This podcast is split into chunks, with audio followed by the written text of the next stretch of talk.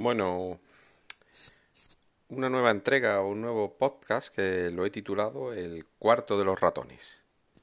El cuarto de los ratones, pues voy a hablar de mi experiencia con, un concepto que es el de las aulas de convivencia en los, en los institutos públicos, que son los que conozco.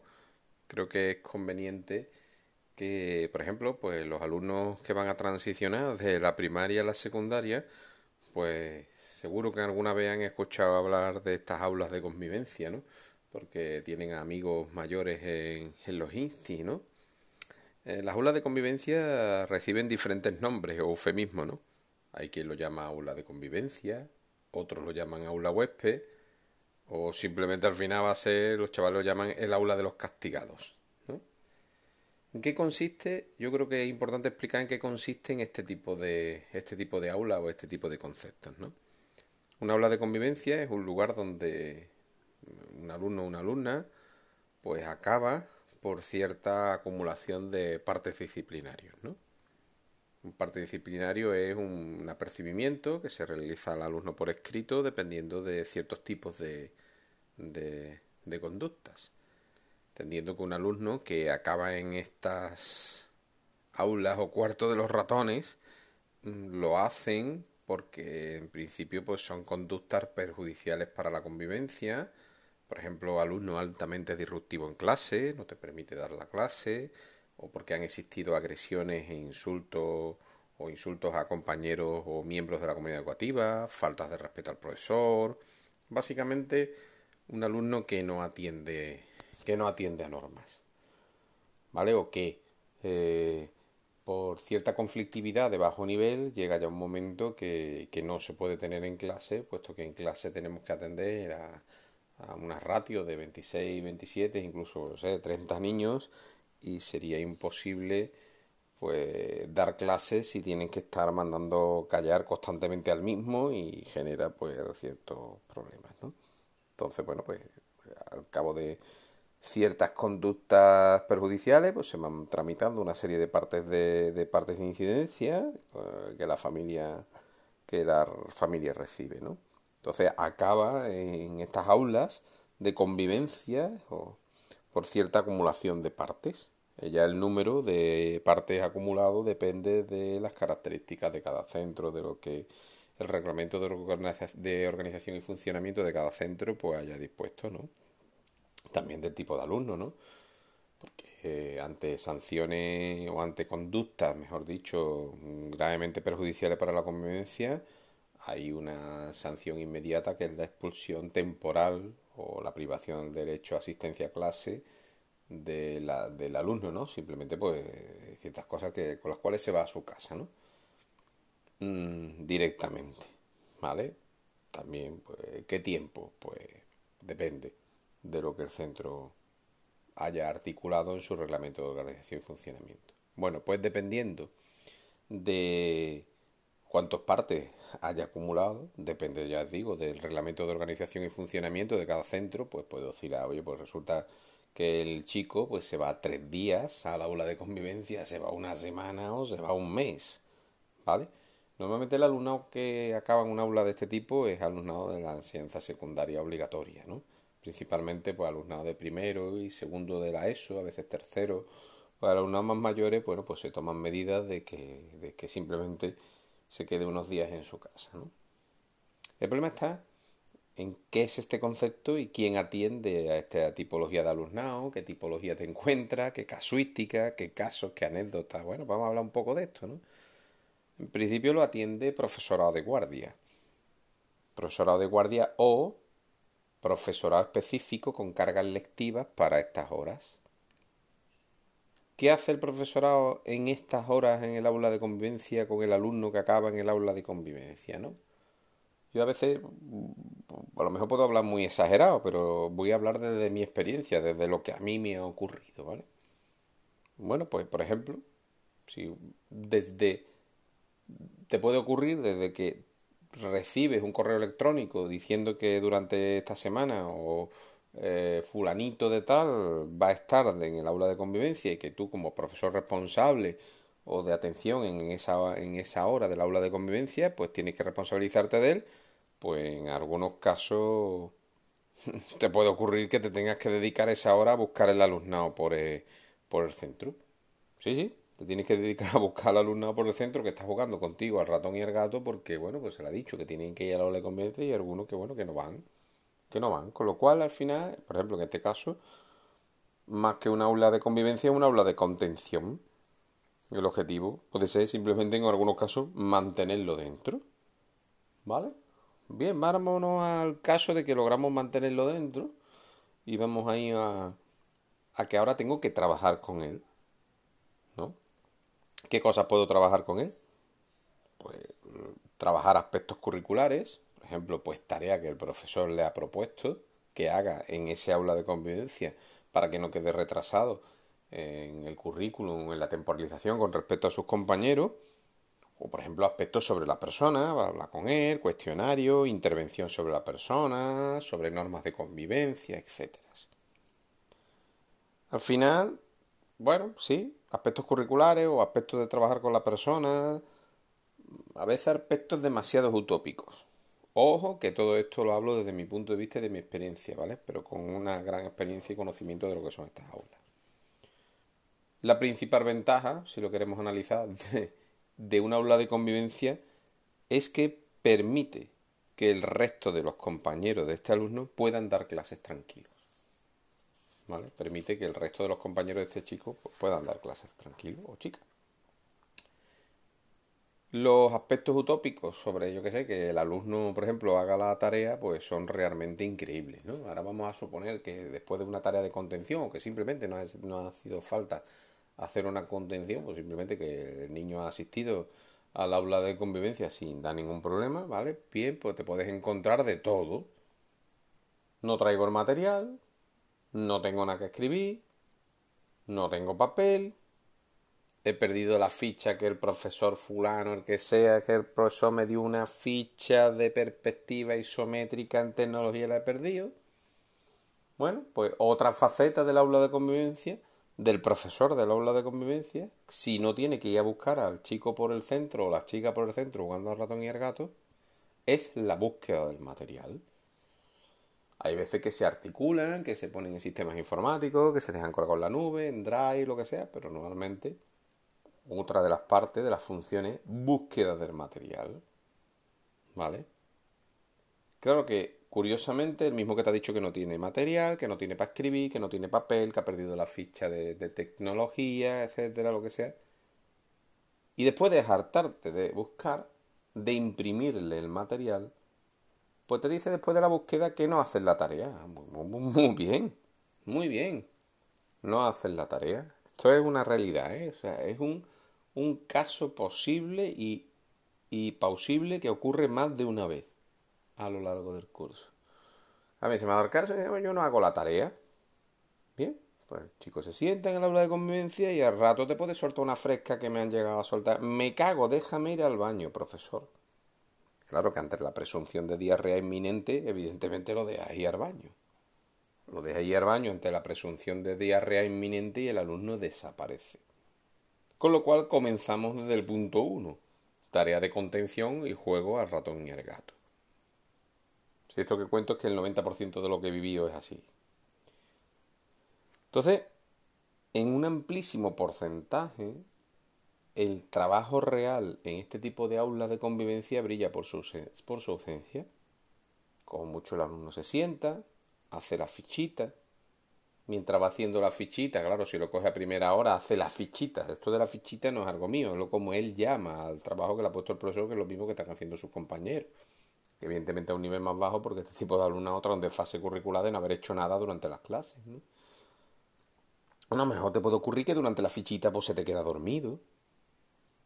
O pasa de hacer la fichita. Te cuenta cosas de sus colegas. Entra en temática cachimbita.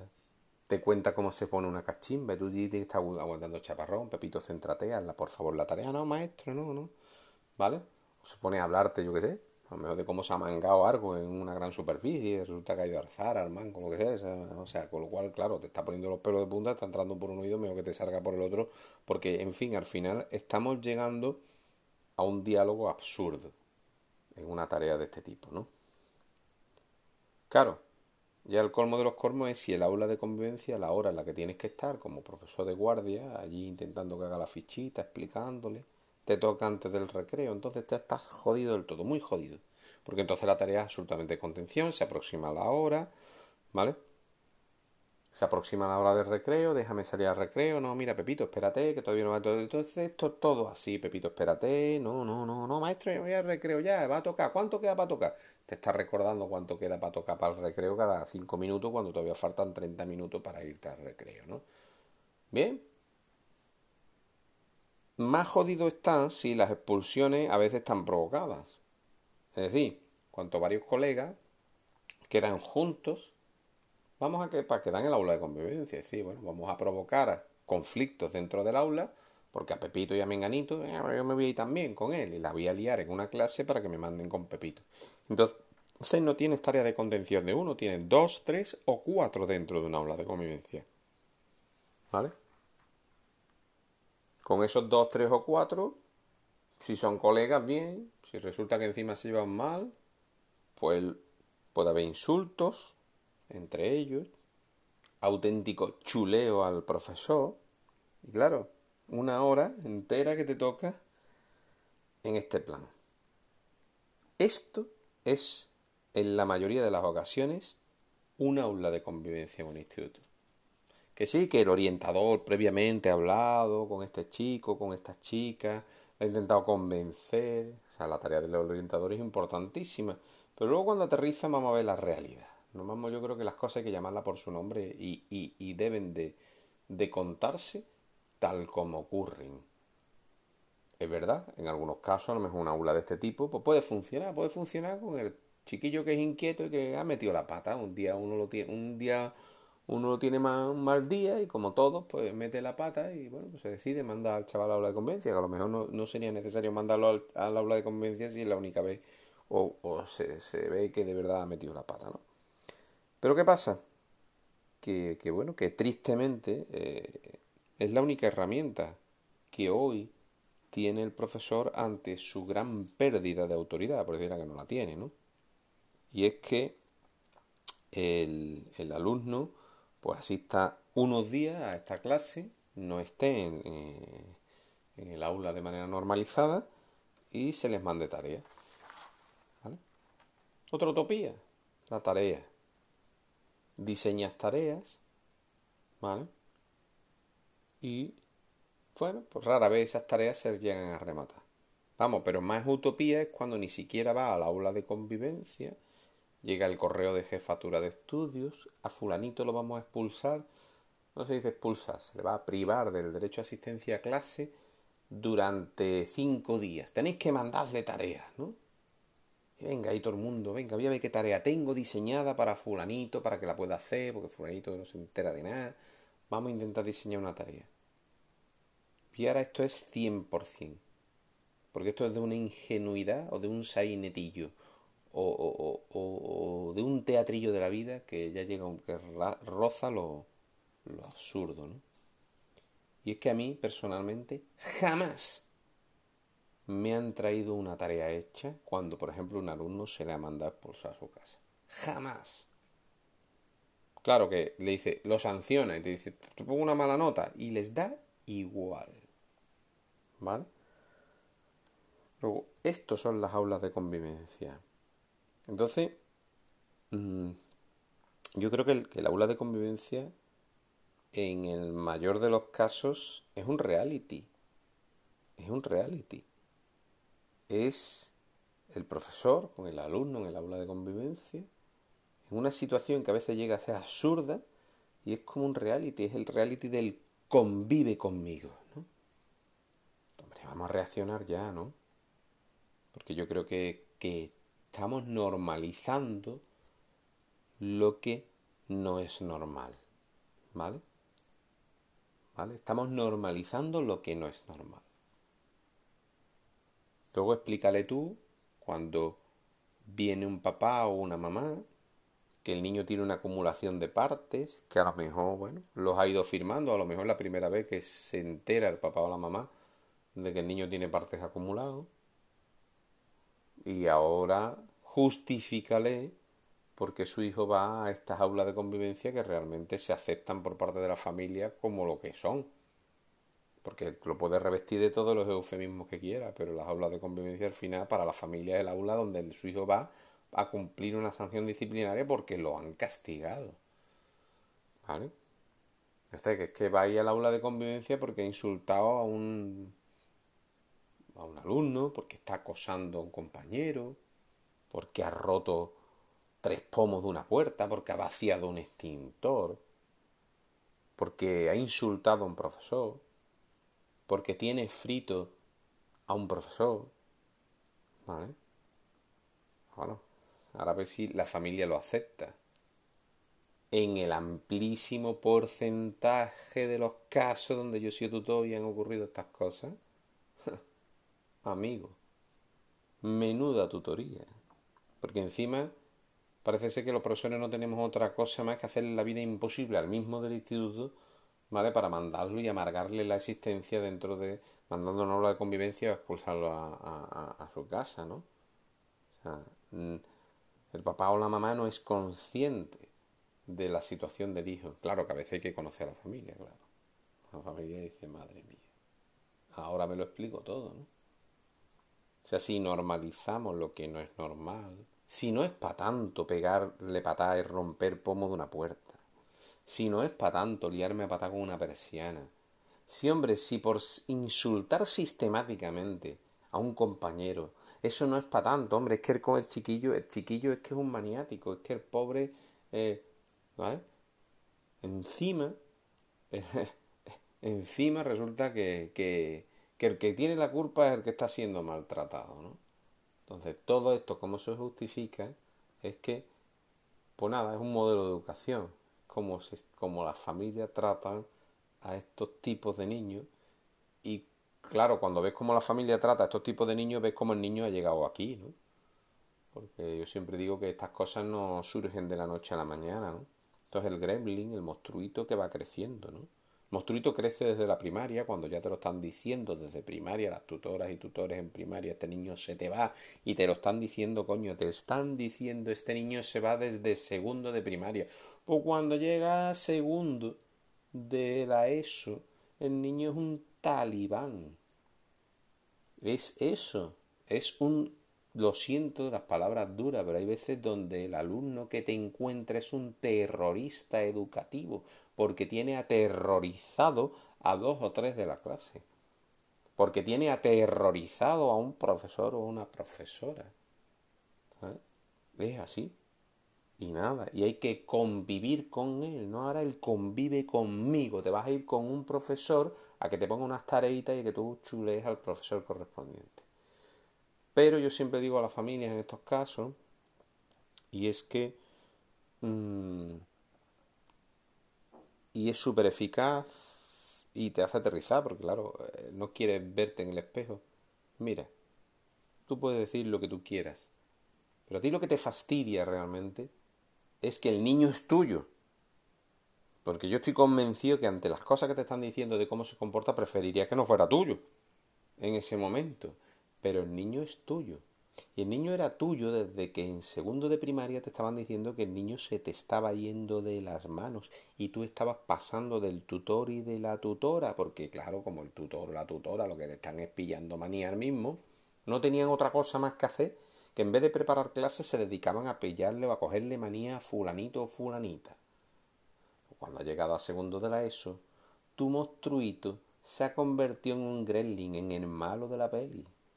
Y el gremlin ahora, o el que sea, no hay quien le ponga a collar perro. Si tú no eres capaz, si he visto tutorías donde el papá y la mamá defienden al niño, y cuando el niño se ha puesto en la tutoría a intervenir, ha chuleado literalmente a papá y a mamá, los ha dominado literalmente a papá y a mamá. Y tú estás diciendo, pues nada, sigue alimentando a la bestia que cuando el monstruito tenga un metro setenta, un metro ochenta, veinticuatro años y lo tengas apalancado en un sofá, te vas a enterar. Y al final, pues tengo muy claro una cosa, que sea la tutoría como sea, el niño es tuyo, es tu hijo. Y este tipo de niños pasa y transiciona por los institutos y es uno más. Es un Pepito, es un Kevin, es un Moy, es un Cabeza, los motes que se ponen. Es uno más. Alguno te acuerdas, pero uno más. Y van transicionando por tu vida. Y claro, luego los conoces fuera, cuando ya han pasado los años, y ves eh, lo que ha quedado. ¿Vale? Esta es la triste realidad. Estas son las olas de convivencia. Ya depende a nivel de centro cómo se gestionen para que puedan resolverse problemas o no. Otro de los problemas que veo en las aulas de convivencia es la desautorización del profesor. Si el profesor a veces tiene poca autoridad, hay decisiones que se toman sobre estas aulas de convivencia que hace que el profesor quede todavía más desautorizado. Porque, por ejemplo, si un niño termina una aula de convivencia a las seis horas de la mañana con todos los profesores, pero no. Resulta que Pepito o Pepita, fulanito, fulanita, vamos a llamar un nombre raro, porque si no, a ver si alguien se va a dar por aludido, ¿no? María Setefilla, pues resulta que María Setefilla trae a Breá, tiene, le hace literalmente imposible la existencia a una profesora, por ejemplo, la profesora de inglés la hace llorar, la insulta, la maltrata, no la deja dar clase. Y ahora la solución es, ay, es que tiene un problema con la profesora de inglés. O sea, resulta que ahora el, problema es la profesora de inglés. Entonces, vamos a sacar a María Setefilla solamente durante la hora de inglés. Entonces, si María Sedefilla tiene tres horas de inglés a la semana, dos horas de inglés a la semana, en esas horas, durante un mes, no va a entrar. Durante un mes no entra en clase. Pero no entra en clase de la de inglés, que además se le dice así. No va a entrar en clase de la de inglés, cuando muchas veces la de inglés tiene un nombre. No entra en clase de la de inglés. Eso es gravísimo. Porque cuando decides hacer un distanciamiento desde mi punto de vista, ¿eh? hablo desde mi punto de vista, decide hacer un distanciamiento de un alumno en una hora con un profesor en concreto, particular concreto, le estás quitando toda la autoridad a ese profesor. Porque lo que subyace detrás de eso es que el profesor no tiene un control de la gestión de aula adecuado. Y te voy a quitar de este con comentarios a veces de compañeros, pues, sí, sí, María Setefilla está le da la lata, tiene a a mí, conmigo ni pía, no se atreve a piar. Evidentemente, claro que es así. Porque muchas veces detrás de perfiles maltratadores, porque hay alumnos que maltratan a otros alumnos y maltratan a profesores, el maltratador sabe perfectamente cuál es su víctima y a quién maltratar. Entonces puede ser que con un profesor no se atreva porque por su, bueno, por su personalidad, por la, porque la personalidad del profesor más fuerte, porque deja claro cuál es su principio de autoridad, pues no se atreve. Pero con otras sí, con la de inglés sí es capaz. A la de inglés y la machaca, literalmente. ¿Vale? Por lo tanto, todas estas cosas son dignas de, yo creo que son, mm, bueno, no sé cuál será la solución. Pero sí me gustaría luego a lo largo del podcast comentar qué es lo que estamos abandonando al normalizar lo que no es normal. Alguno me ha llegado a decir que claro, si te pagan para esto, no mire usted, no. A mí no me pagan para realizar una labor de contención con un alumno, ¿vale? En, en una aula de convivencia, ¿vale? A mí no me pagan para eso. A mí me pagan para enseñar unas materias, para enseñar unos contenidos curriculares, para educar a mis alumnos, para ilusionarlos, soy profesor de física y química, pues para ilusionar la física y química, para prepararlos, para eso. Para este tipo de cosas, bueno, me pagan, va incluido dentro del sueldo, pero no es el objetivo. Y ahora, en la siguiente parte de este podcast, pues me quiero centrar en qué nos estamos dejando atrás por culpa de normalizar lo que no es normal y desde mi punto de vista con la altísima dedicación que en algunos casos se les da a este tipo de aulas de convivencia. Insisto que tampoco tengo yo el remedio, para esto, ¿vale? Es una situación muy compleja, pero es conveniente que el alumnado sepa qué son este tipo de aulas de convivencia, que los padres sepan qué son las aulas de convivencia, como las queramos llamar, que es un recurso del centro y que como recurso pues hay que analizar qué otras cosas nos estamos dejando al utilizar detrás, al utilizar este recurso o normalizando lo que no es normal. Pero eso es la segunda parte.